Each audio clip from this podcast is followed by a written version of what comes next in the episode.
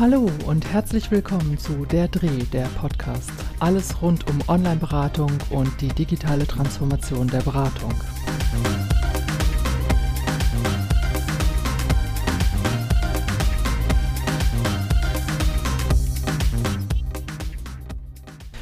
Ich kann mich noch gut daran erinnern, wie ich vor vielen, vielen Jahren, als ich noch selber in der Online-Beratung für Kinder und Jugendliche tätig war, ein Chatberatungsangebot mit eingeführt habe.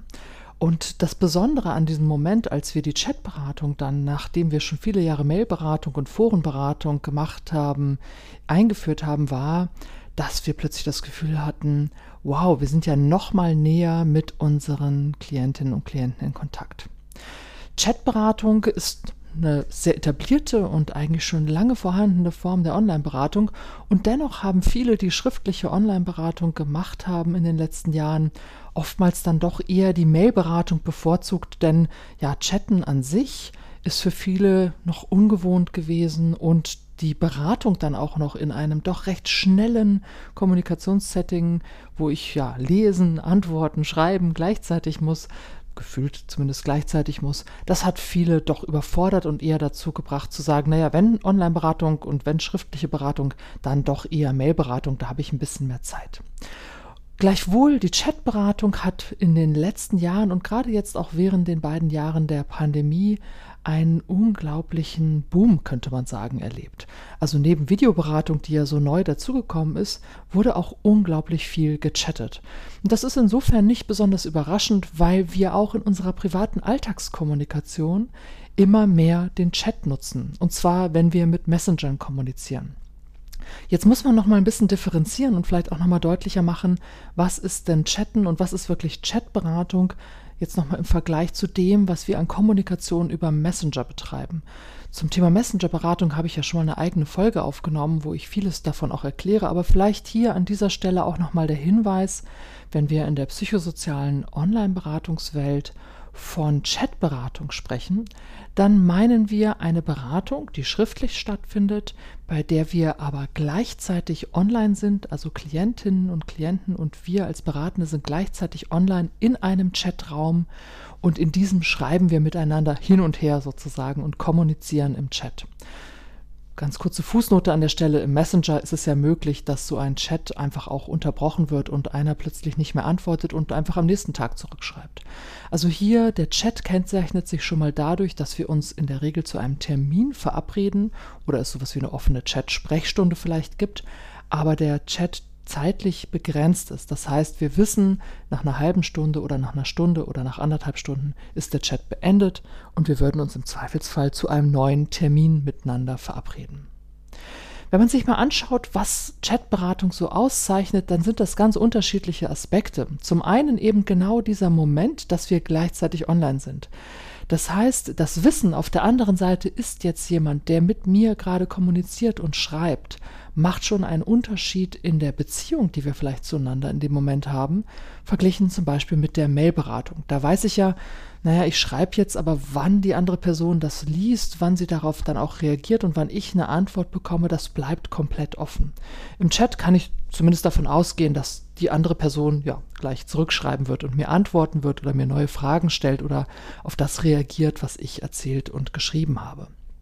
Also Chatberatung als ein Medium ja der fast synchronen Kommunikation, denn ganz synchron ist es natürlich nicht. Ich muss ja erstmal schreiben, nachdenken und schreiben, dann schicke ich es ab, dann muss es die andere Person erstmal lesen und reagiert drauf. Ich kann also nicht wie beim Sprechen direkt zuhören und schon meine Gedanken bilden, sondern es gibt immer so einen leichten zeitlichen Versatz aber wir können eben direkter auf das Geschriebene reagieren und vielleicht so auch, wenn zum Beispiel im Geschriebenen Missverständnisse oder Unklarheiten auftauchen, direkter darauf anspringen und vielleicht das eine oder andere gerade rücken. Was muss ich jetzt beim Chatten beachten? Naja, zum einen muss ich mich natürlich auch für diese Form der Online-Kommunikation nochmal qualifizieren und das ist was anderes, im Chat zu schreiben, als in der Mail zu schreiben. Das merken ja auch viele, die sich mit dem Thema mal ein bisschen im Rahmen einer Fort- oder Weiterbildung befasst haben, dass das dann doch nochmal was ganz anderes ist, wenngleich es weiterhin schriftliche Beratung ist.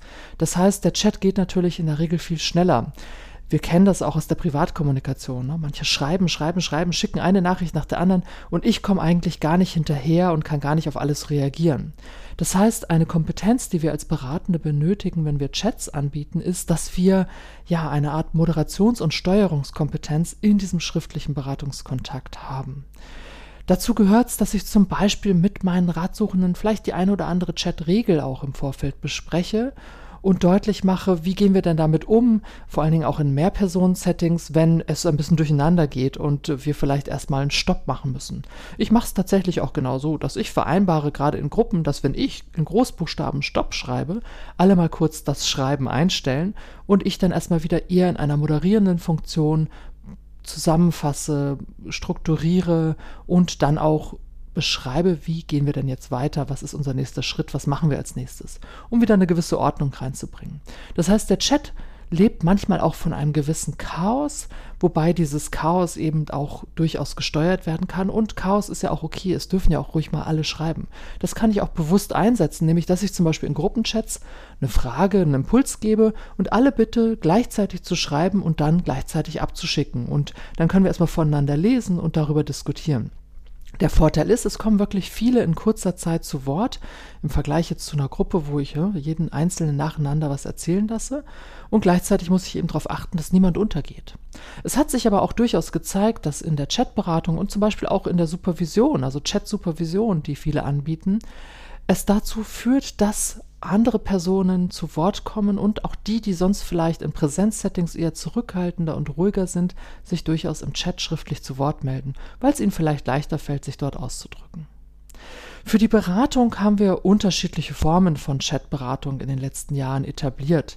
Das kann sowas wie ein Krisenchat für schnelle Erste Hilfe sein. Also Angebote, die eine Art Dauersprechstunde haben, die vielleicht sogar rund um die Uhr, aber zumindest zu bestimmten Zeiten, in der Regel dann zu Zeiten, wo andere Beratungsangebote nicht zu erreichen sind, online sind und ähm, ich als ratsuchende Person kann sehr, sehr niedrigschwellig, auch oftmals ohne Registrierung, einfach in den Chatraum eintreten und sofort loslegen, meine Fragen stellen, meine Themen anbringen. Dann gibt es andere Angebote, die eher darauf ausgerichtet sind, durchaus auch eine längerfristige Begleitung zu machen, gerade so im seelsorgerischen Bereich. Die Chatseelsorge ist ein schönes Beispiel dafür. In diesen Chats geht es durchaus auch stark in die Tiefe. Also manche haben ja die Annahme, naja, Chatberatung, das kann ich mal kurz für die Klärung einer kurzen Frage nutzen oder so. Aber es gibt durchaus Angebote, die ganz anders aufgestellt sind und die darauf abzielen, ja auch längerfristige Begleitung und Unterstützung anzubieten und auch äh, in regelmäßigen Abständen mit den Klientinnen und Klienten Chats zu führen, in denen es, wie gesagt, auch durchaus sehr tief, sehr persönlich und auch sehr verbindlich werden kann. Dann gibt es sicherlich auch Chats, die einfach äh, ja zu ganz bestimmten Themen angeboten werden. Also so nach dem Motto Expertenchat zum Thema schlafende Kinder, die irgendwie unruhig sind nachts und die man besser durchschlafen lassen möchte. Oder zum Thema, äh, wie kann ich in Erziehungssituationen gelassener bleiben. Also Expertenthemen. Die werden dann auch so angeboten. Das heißt, es gibt einen Termin und es gibt einen Chat, der zu einem bestimmten Thema, vielleicht mit einer bestimmten Expertin oder einem bestimmten Experten angeboten wird und wo sich dann Ratsuchende und Interessierte anmelden können und an diesem Chat teilnehmen. Dann haben wir auch die Möglichkeit, Chats natürlich in Einzel- oder in Mehrpersonen-Settings anzubieten. Das ist schon ein großer Unterschied dann auch in der Art und Weise, wie diese Chats strukturiert und durchgeführt werden. Sobald ich mit mehr als, ich würde mal sagen, fünf Personen in einem Chat bin, würde ich immer dazu raten, das mit zwei Beratungsfachkräften zu machen. Dann kann man sich die Rollen ein bisschen aufteilen. Einer geht mehr in die Moderatorenrolle und die andere Person kann auch so im Hintergrund vielleicht noch ein bisschen unterstützen, gerade wenn das ist bei Gruppenchats nicht unüblich, einzelne Personen aus dem Chat wieder rausgehen oder neue Personen dazukommen im Verlauf des Chats und man nicht sozusagen immer gleichzeitig in der gleichen Gruppe ist und es deshalb wichtig ist, den einen oder anderen, der dazugekommen ist, nochmal abzuholen und zu informieren, wo stehen wir denn gerade, was machen wir gerade. Eine tolle Möglichkeit auch mit Chats zu arbeiten ist in Form von, ja, sozusagen virtuellen Selbsthilfegruppen. Also einer festen Gruppe, die sich immer wieder zum Chatten trifft und von einer Fachkraft begleitet wird und sich dort ja psychosoziale Unterstützung und emotionale Unterstützung geben kann und im Falle von ja fachlichen Fragen eben auch durch die Fachkraft da entsprechend begleitet und angeleitet werden kann. Also Chats lassen sich in ganz, ganz vielfältiger Art und Weise anbieten und ich kann natürlich auch die Chatberatung mit anderen Online-Beratungsformen kombinieren. Das heißt, wir können ja in einer Mail-Beratung vielleicht an einen Punkt kommen, wo wir das Gefühl haben, Mensch, jetzt wäre es gut, wir hätten mal die Möglichkeit, uns direkter dazu auszutauschen. Dann biete ich vielleicht als Beraterin mal einen Chat an und sage, wir treffen uns einfach morgen mal für eine Stunde zum Chatten. Dann können wir dieses spezifische Thema nochmal im direkteren Kontakt miteinander besprechen. Die Chatberatung kann aber auch der nächste Schritt sein, um im Sinne des Beziehungs- und Vertrauensaufbaus zwischen Beraterin und Klientin weiterzukommen. Also aus der Mailberatung vielleicht in eine etwas nähere Form der Kommunikation im Chat. Vielleicht ist der nächste Schritt dann sogar ein Videokontakt oder ein Telefonat oder ja auch ein Termin in der Beratungsstelle, sofern das angezeigt ist aus irgendwelchen Gründen. Das heißt, ich kann den Chat nicht nur nutzen, um interessante andere Angebote zu machen, sondern ich kann den Chat auch nutzen, um im Sinne von Beziehungsaufbau nochmal die Kontaktform zu verändern und ja, damit vielleicht auch nochmal mit der Klientin oder dem Klienten einen weiteren Schritt in unserem Beratungsprozess zu gehen.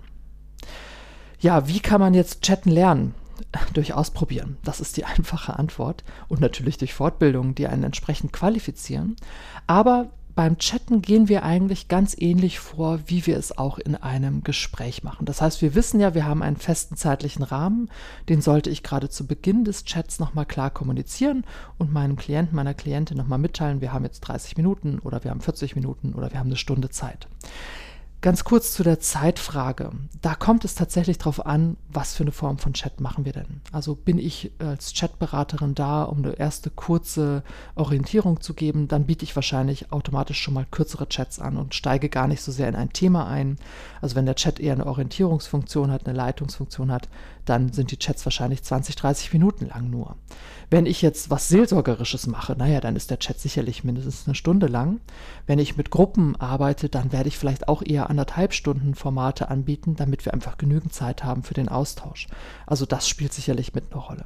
Aber ich kommuniziere zu Beginn des Chats immer nochmal, wie viel Zeit haben wir jetzt und dass gerade wenn es ein Erstkontakt ist und ich die Klientinnen und Klienten nicht kenne, es oftmals darum geht, eine ganz wichtige Frage am Anfang zu stellen, nämlich was kann ich jetzt, heute und hier für Sie tun?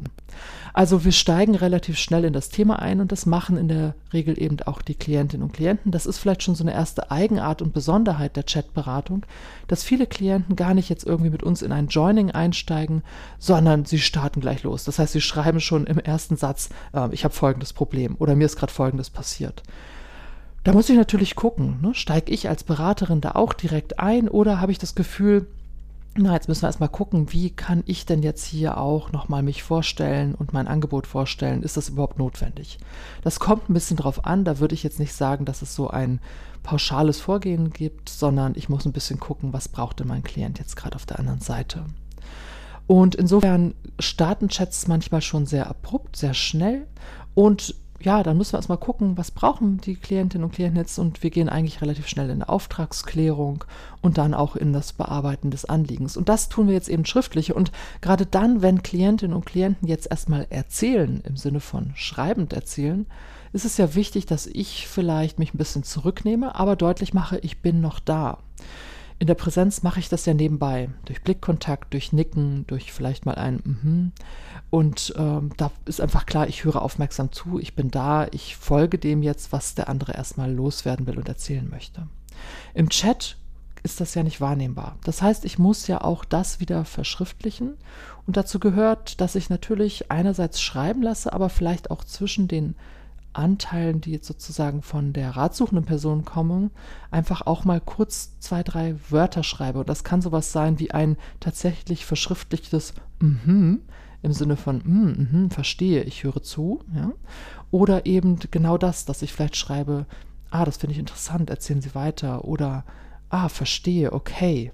Also ich verwende im Chat eine Form der Sprache, die auch näher an der mündlichen Sprache dran ist. Manche beschreiben das als Schreib, wie du sprichst, oder eben etwas formaler formuliert hinter dem Begriff der Oraliteralität. Das heißt, ich verwende eine Form der Schriftlichkeit, die ganz stark an der mündlichen Kommunikation orientiert ist und das zeichnet eben schon diese Form der Kommunikation aus und das macht es übrigens vielen Ratsuchenden, für die die Mailberatung formal viel zu hochschwellig ist, viel viel einfacher eine Online-Beratung in Anspruch zu nehmen, indem sie nämlich in einer Form der Schriftlichkeit sich ausdrücken können, die nicht so viele formale Regeln beachten muss. Also wir bearbeiten Anliegen, wir machen das schriftlich, wir machen deutlich, wir sind da, wir sind achtsam im Zuhören, wir sind aufmerksam und ja, dann müssen wir die Zeit im Blick behalten, so dass wir auch gerade dann, wenn es im Chat vielleicht noch mal zum Ende hin unserer Zeit äh, ja, spannend wird oder nochmal ein heißes Thema aufkommt, wir das rechtzeitig dann auch in der Moderation beenden. Meine Leitlinie ist immer so zehn Minuten vor Ende der vereinbarten Zeit, läute ich auch das Ende ein. Und gerade wenn dann nochmal ein wichtiges Thema aufkommt, verweise ich auch genau darauf, dass das ein Thema ist, das wichtig ist, für das ich mir gerne Zeit nehmen möchte, dass wir die Zeit jetzt aber nicht mehr haben und wir deshalb entweder einen neuen Chattermin vereinbaren oder ich eben genau das andere anbieten kann, nämlich, Mensch, das ist ein tolles und wichtiges Thema und ich merke, das brennt Ihnen jetzt noch unter den Nägeln. Wollen Sie mir vielleicht im Anschluss dazu nochmal eine Mail schreiben und dann können wir wieder in den Mailkontakt dazu wechseln. Das heißt, die Zeit im Blick behalten, den Prozess gut moderieren, so wie wir das sonst auch tun. Und dann vielleicht zum Ende nochmal schauen, ja, können wir nochmal zusammenfassen, das Wichtigste. Und was aus dem Chatprotokoll, das ja automatisch in der Regel mitgeschrieben wird, kann ich vielleicht auch nochmal hervorheben, sodass die Klientinnen und Klienten das nochmal für sich mitnehmen können. Das heißt also, Chatberatung eigentlich sehr viel, auch wie wir es sonst aus der Gesprächsführung in einem Präsenzgespräch kennen, aber eben mit den Besonderheiten, dass ich die Dinge alle jetzt verschriftlichen muss und dass wir auch sicherlich durch das Tippen eine Art der Entschleunigung auf der einen Seite haben, denn wir schaffen im Chat nicht so viel in einer Stunde, wie wir mündlich in der Kommunikation schaffen würden. Wobei auch das sicherlich nochmal genau zu betrachten ist, denn es gibt ja Gespräche, die sehr schleppend sind oder wo Klientinnen und Klienten sehr wenig erstmal vielleicht auch sprechen oder wir uns viel anschweigen. Aber ne, die gesprochene Sprache ist natürlich schneller als die schriftliche Sprache und insofern schaffen wir ein bisschen weniger, haben also dadurch auch eine gewisse Form der Entschleunigung, denn ähm, ja, wir müssen ein bisschen lesen, nachdenken, schreiben und wir sind nicht sozusagen sofort im Antworten, wie wir es im mündlichen Gespräch haben. Wenn wir den Chat lernen wollen, müssen wir es also vor allen Dingen üben und ausprobieren und Erfahrung sammeln. Und das wäre auch so meine Empfehlung. Viele Einrichtungen haben inzwischen ja Videokonferenzsysteme und diese Videokonferenzsysteme verfügen in der Regel auch immer über eine Chatfunktion. Und äh, wenn ich also noch keine eigene Chatberatungssoftware habe oder wir als Einrichtung auch noch gar nicht wichtig sind, wollen wir das denn anbieten, dann wäre zum Beispiel eine Empfehlung, eine Möglichkeit, was man machen könnte, mal miteinander zu chatten. Also warum nicht die nächste Fallbesprechung mit einer Kollegin im Chat machen? Ganz bewusst, Kameras aus, Mikrofone aus, wir treffen uns eine Stunde im Chat und machen mal eine Fallbesprechung miteinander. Oder wir sprechen mal über ein anderes Thema, das uns fachlich gerade beschäftigt, als Gruppe im Chat und schauen mal, kann einer die Moderationsfunktion übernehmen, die anderen ja, gehen eher in die Teilnehmerrolle und wir werten das dann, gerne auch mündlich im Anschluss, nochmal miteinander aus. Also die Chat-Tools sind ja eigentlich alle da und solange es jetzt noch nicht um hochvertrauliche Beratungskommunikation geht, kann man auch gut mit Zoom oder MS Teams oder anderen mal einfach einen Chat führen und ausprobieren, wie stellt sich denn diese Form der Kommunikation nochmal dar, was heißt das denn für mich als Beraterin oder Berater, wenn ich mit meinen Klientinnen und Klienten so arbeiten würde ausprobieren, testen, Erfahrungen sammeln und die dann miteinander reflektieren. Eine ganz gute Möglichkeit, um einzusteigen. Und natürlich können auch im Chat mit Klientinnen und Klienten Krisensituationen auftauchen, die auch schwierig sind. Klientinnen und Klienten können jederzeit aussteigen. Ich bleibe als Beraterin vielleicht im Chat zurück, weiß gar nicht so richtig, was ist jetzt los. Ja, das ist so wie immer im Online-Setting, manchmal schwer aushaltbar und gleichzeitig aber auch vielleicht durch die Distanz, die wir haben, die räumliche Distanz, auch vielleicht manchmal leichter aushaltbar, als wenn jemand jetzt direkt vor mir in eine große Krise gerät. Meine Handlungsmöglichkeiten und Optionen sind zwar beschränkt, aber genau das weiß ich ja eigentlich im Vorfeld und genau das muss ich vielleicht auch bei Klientinnen und Klienten, wo ich so Krisensituationen vermute oder auch kenne, vorab gut besprechen, um zu überlegen, wie gehen wir damit um. Also auch das ist handelbar und regelbar. Ich muss es im Blick behalten und insofern wie bei allen Formen der Online-Kommunikation und der Online-Beratung oder der Beratung im Allgemeinen brauche ich für jedes Set Setting vielleicht nochmal andere Kompetenzen, andere Vorbereitungen, andere Formen der Nachbereitung, andere Absprachen mit den Klientinnen und Klienten. Wenn ich die gut im Blick behalte, dann kann mir auch die Beratung im Chat gut gelingen.